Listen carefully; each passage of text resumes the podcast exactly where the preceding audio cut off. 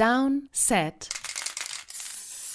Short. Ihr hört eine neue Folge Downset Short am 12. September 2023 und zwar am Tag nach dem Spiel Buffalo Bills gegen New York Jets, dass die Jets in Overtime mit 22 zu 16 gewonnen haben. Und trotzdem glaube ich, ja, sind die Jets-Fans nicht ganz so happy heute, denn ähm, der Sieg hatte leider einen faden Beigeschmack und dieser fade Beigeschmack heißt Aaron Rodgers beziehungsweise seine Achillessehne, denn Aaron Rodgers scheint sich schwer verletzt zu haben.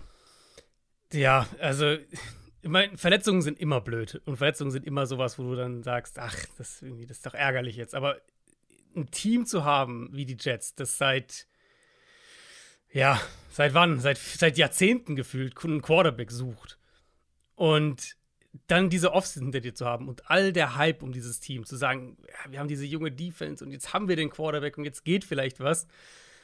Und dann steht der nicht mal fünf Minuten für dich auf dem Platz. Vier Plays mhm. hat, er, hat Aaron Rodgers ähm, für die Jets gespielt. Dann, also beim vierten Play, wurde er gesackt. Man sieht in gewissen Replays, ähm, ja, was mit der Achillessehne höchstwahrscheinlich passiert ist. Wir werden aller Voraussicht nach heute im Laufe des Tages die offizielle Bestätigung bekommen. Ähm, wir alle gehen davon aus, dass die Achillessehne gerissen ist. Selbst Robert Sala, der Head Coach, hat gesagt, äh, direkt nach dem Spiel, dass das MRI, also die, der, der Scan dann quasi, wird wahrscheinlich das bestätigen, was wir vermuten. Also auch da ist nicht wahnsinnig viel Optimismus. Wir gehen alle davon aus, dass er äh, sich die Achillessehne gerissen hat und dann logischerweise ist es das Saison aus für ihn und wir äh, werden dann eher darüber sprechen, in welcher Verfassung wird er mit 40 Jahren vom Achillessehnenriss vielleicht zurückkommen nächstes Jahr. Aber für dieses Jahr denke ich, müssen wir davon ausgehen, dass Aaron Rodgers nicht mehr spielen wird und das ist für dieses Jets-Team natürlich eine, also ich kann es kaum in Worte fassen, irgendwie, wie bitter das ist für die, weil wirklich dieser, diese Aufbruchstimmung, wirklich die, diese Idee mal zu, ha zu, haben, jetzt dieses Jahr haben wir eine Chance. Ja. Und jetzt bist du irgendwie doch wieder bei Zach Wilson. Ja, ich, ich finde da leider auch nicht die richtigen Worte für, weil ah, Du hast eigentlich alles schon gesagt. Also du guckst so positiv. Wahrscheinlich das erste Mal seit langer, langer ja. Zeit als Jets-Fans richtig positiv auf eine Saison. Du weißt, dass deine Defense eine absolute Top-Defense sein wird. Hat man auch direkt im ersten Spiel gesehen. Mhm. Du weißt, dass du in der Offense ein paar richtig geile Playmaker hast.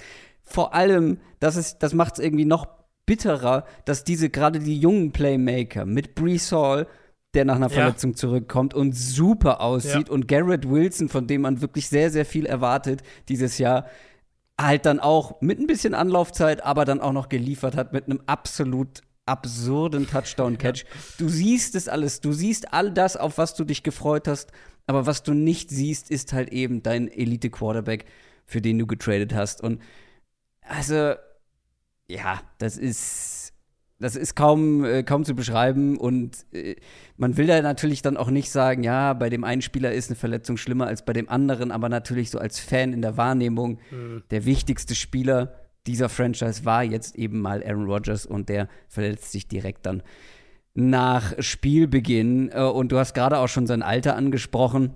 Wenn er wieder fit sein wird, wenn er sich von dieser Verletzung erholt hat, wenn es ein Achillessehnenriss ist, dann wird er 40 Jahre alt sein.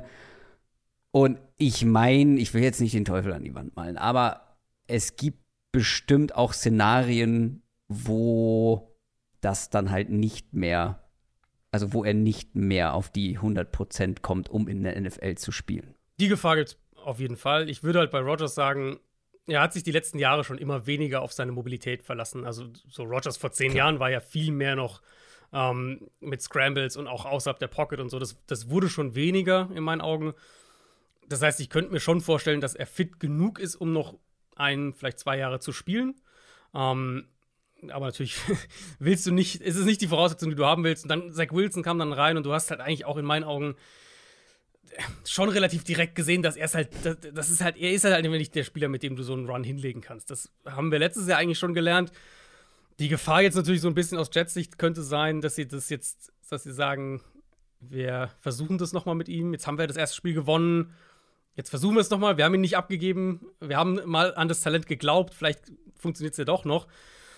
Und die andere Frage ist natürlich, gibt es Alternativen, gibt es vernünftige Alternativen, wo ich halt relativ klar der Meinung bin, erstmal bevor wir auf die Alternativen gleich kommen, die sie, die, die Jets haben.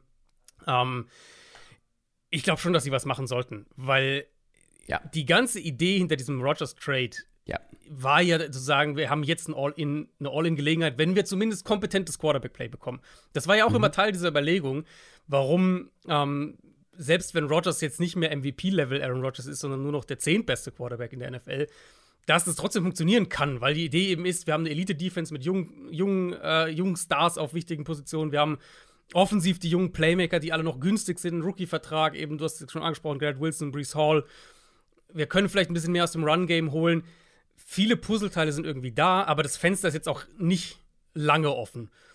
Und das, diese Idee hätte ich irgendwo immer noch. Also jetzt, wenn du mit, mit Zach Wilson jetzt den Rest der Saison, der Saison gehst, dann, dann pantest du ja irgendwie das Jahr weg. Und ich glaube nicht, dass das der Ansatz sein sollte. Nicht, wenn die Verletzung nach fünf Minuten in der Saison passiert. Da gehe ich zu 100% mit. Ähm, Zach Wilson, ja, man hat das Downgrade gesehen. Gleichzeitig sehr beweglich, der Mann. Richtig guter Scrambler ja, gewesen dann gestern stimmt, in dem ja. Spiel. Und fairerweise muss man auch dazu sagen, vielleicht war es nicht sein Verdienst.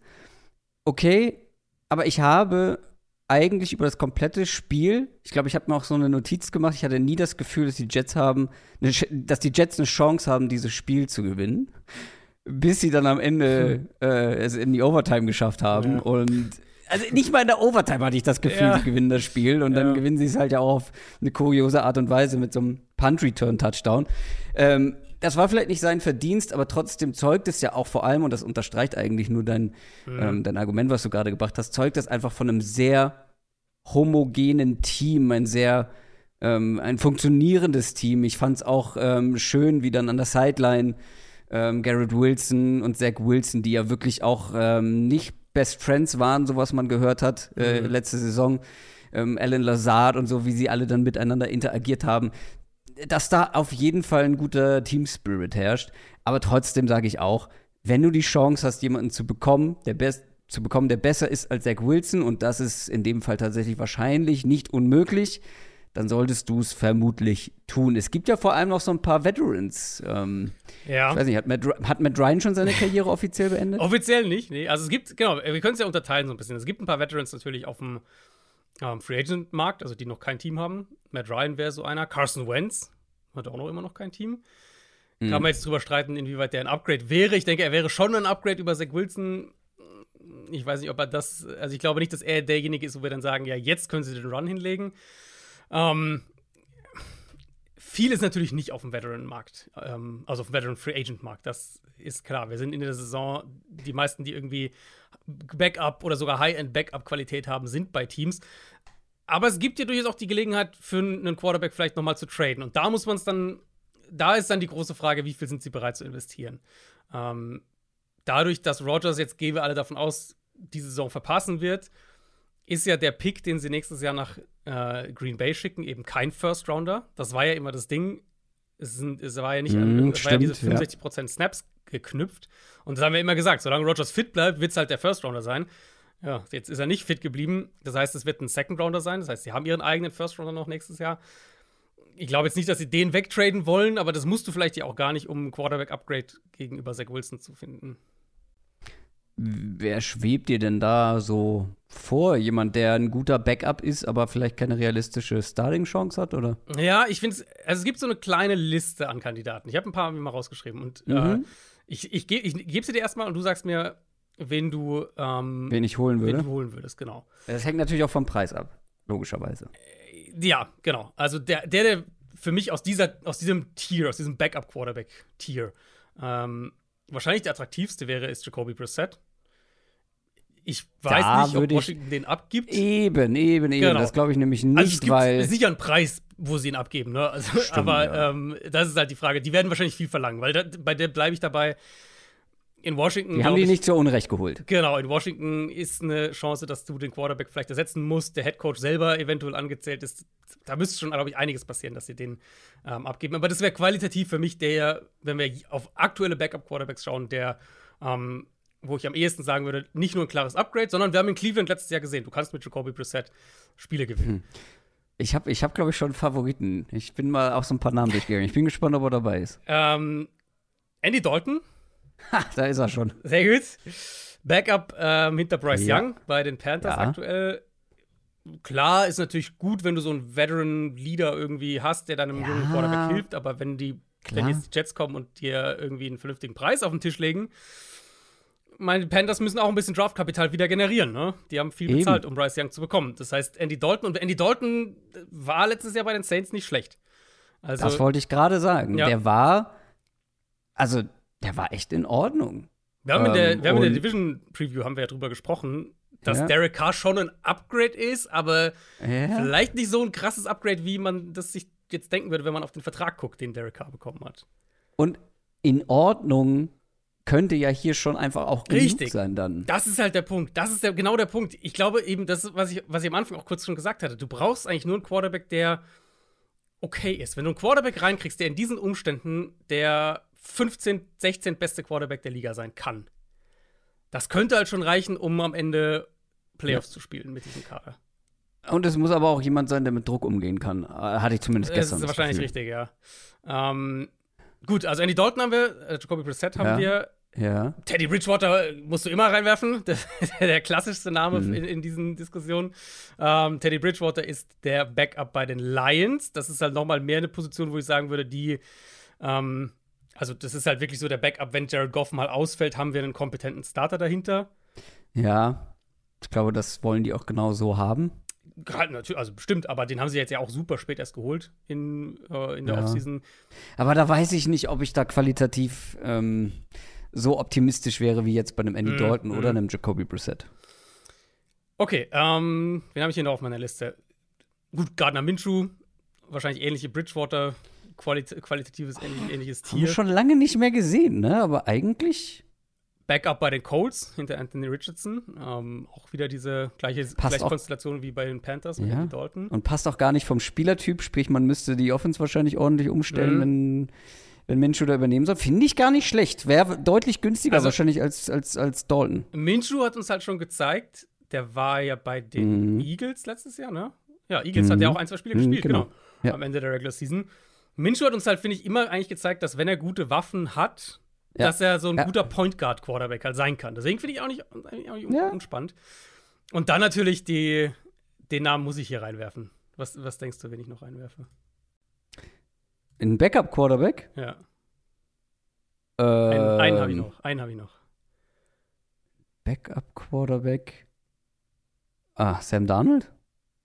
Nee, das wird, also Sam Darnold zurückzuholen, wäre natürlich absolut Ja, weil du, also du hast es gerade so kurios verkauft. Ich habe versucht, so möglichst kurios, wie, also wie irgendwie möglich zu denken. Also fände ich super witzig, aber Das wäre schon kurios. ich nicht Also ich, hätte, ich würde lachen. Deswegen dachte ich, dass du in so eine Richtung gehst. Irgendwie so eine nein. Rückholaktion. Also ganz, ganz alter, äh, ähm, ganz alter, wie soll man sagen, kontroverser Quarterback.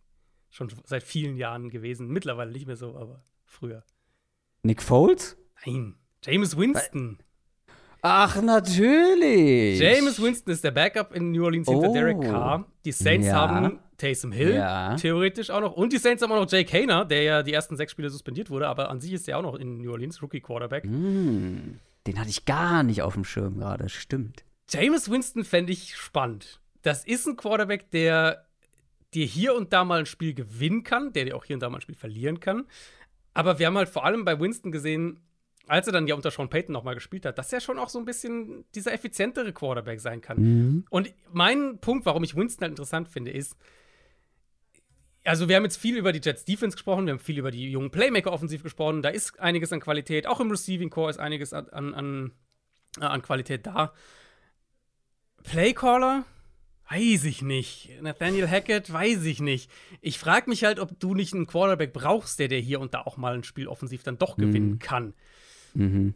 Ähm, ich fände ehrlich gesagt jeden einzelnen aus dieser Gruppe ein Upgrade gegenüber Zach Wilson. Ich würde jeden einzelnen davon, wenn der Preis natürlich okay ist, fände ich das in Ordnung, jeden, jeden aus dieser Gruppe zu holen. Ähm, weil, wie gesagt, die, die, in meinen Augen müssen sie was machen mit Zach Wilson, jetzt einfach den Rest der Saison zu spielen. Das kann es nicht bringen. James Winston finde ich spannend.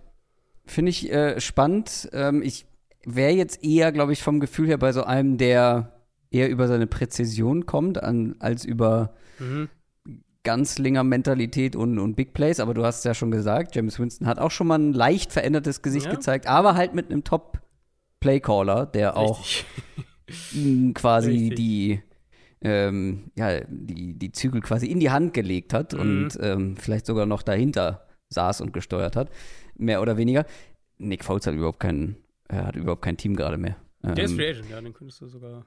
Den könntest du so, äh, ist mir nur gerade als kontrovers eingefallen, ähm, Ah, ja, weil gut, wir okay. auch viel über ihn diskutieren mussten. Es gibt natürlich noch einen Namen, den Jets-Fans eigentlich nicht hören können, der eigentlich seine Karriere beendet hat. Aber das wäre schon das, das wäre schon das Wildeste, was der Mann jetzt machen könnte. Ne? Tom Brady, ja. Ah, ja, Tom Brady. Nein, das macht er nicht. Der hatte, der, der hatte am Sonntag seine große Patriots-Zeremonie. Der unterschreibt nicht am Mittwoch bei den Jets. Du weißt, dass ich die Welt brennen sehen will. Ah, Und dann, also da würde wirklich einiges brennen, lichterloh. Nein, ist natürlich nur ein Spaß. Aber ihr wisst, ich, ich versuche immer so möglichst absurd wie möglich zu denken. Ähm, und das wäre der Fall. Was macht Philip Rivers eigentlich? Ja, das wäre ja noch so einer, der ja, angeblich hat ja Shannon den letztes Jahr irgendwann äh, auf dem Zettel gehabt, um den anzurufen. Ist jetzt ja Mhm. auch schon 41, glaube ich, 40, 41. Mhm. Ja. Also, wenn du mich jetzt fragst, ob er besser ist als Zach Wilson, wahrscheinlich würde ich ja sagen. Ähm, ja, die, ob das jetzt die spannendste Antwort wäre, weiß ich nicht. Weiß ich auch nicht. Also ich glaube, mein, mein Ranking, jetzt mal preisunabhängig, mein Ranking würde, glaube ich, aussehen. Ah, Dalton, Winston, Minshew. Und Brissett? Halte ich nicht für realistisch. Okay, also vom Rank, also weil du nicht denkst, dass sie ihn traden werden. Ich glaube nicht, dass die Commanders ihn hergeben. Mhm. Wenn ich ihn mit einbeziehe.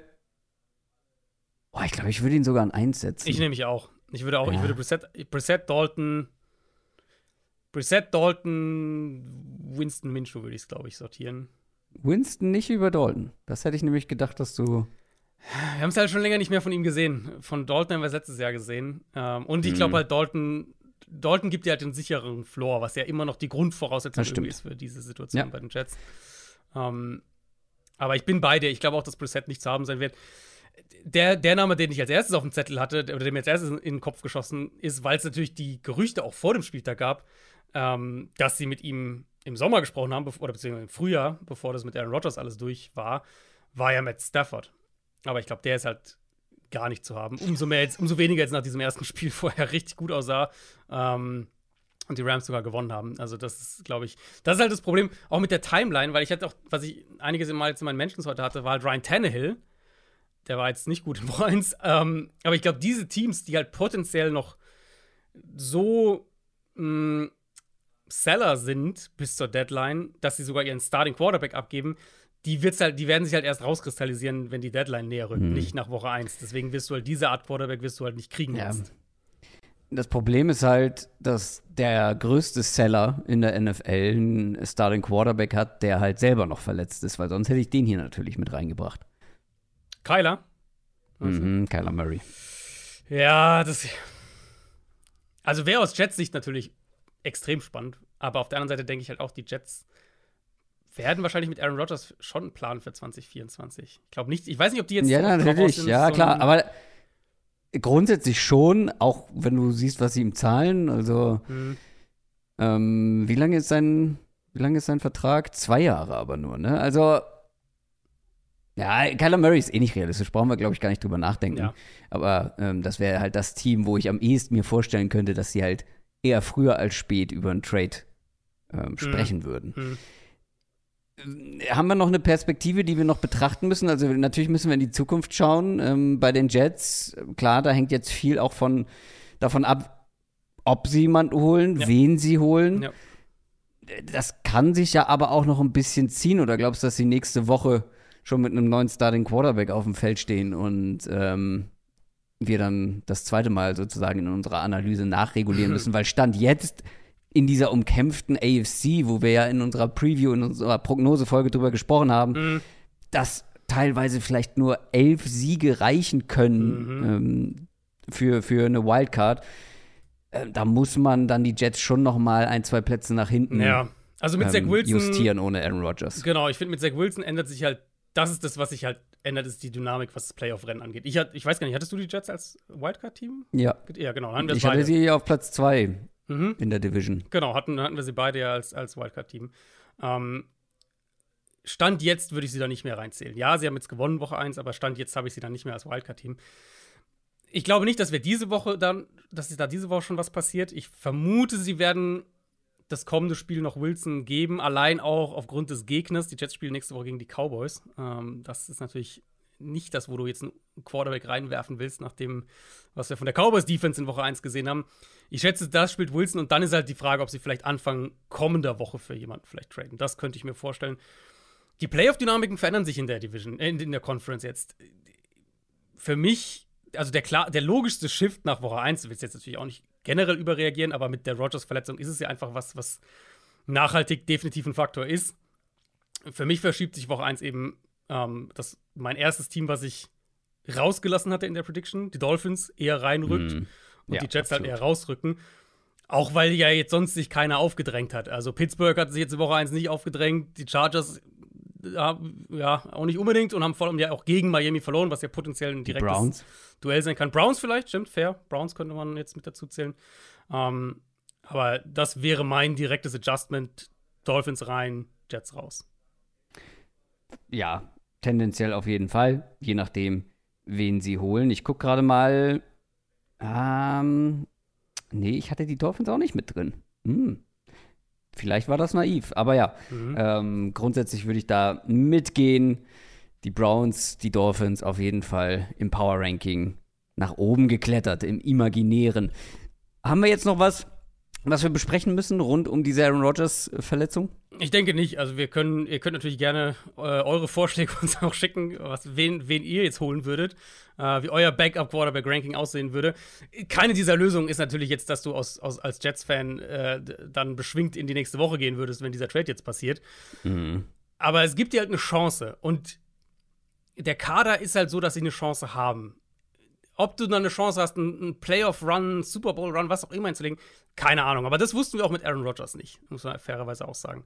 Genau. Ähm, jetzt geht es ja Da erstmal halt darum, das Ceiling höher und das Potenzial Genau, generell genau, größer. genau. Logisch. jetzt geht's ja erstmal darum, die Saison in der, in der Spur zu halten. Und jetzt haben sie diesen Sieg, das ist ja schon mal eine nette Ausgangslage, zumindest was das angeht. Mm, Ich glaube, der größte Fehler Und das halt, also muss man noch mal unterstreichen. Das war nicht irgendein Team, was man Genau. da niedergerungen hat. Genau. Das waren die Buffalo Bills, Ja. ein Division-Konkurrent, ein absoluter Top-Favorit. Ja, auf die Playoffs, auf den Division-Sieg und vielleicht sogar halt ein Super Bowl-Contender. Zumindest waren, waren und sind die Bills das für uns Stand jetzt wahrscheinlich immer noch, aber Mhm.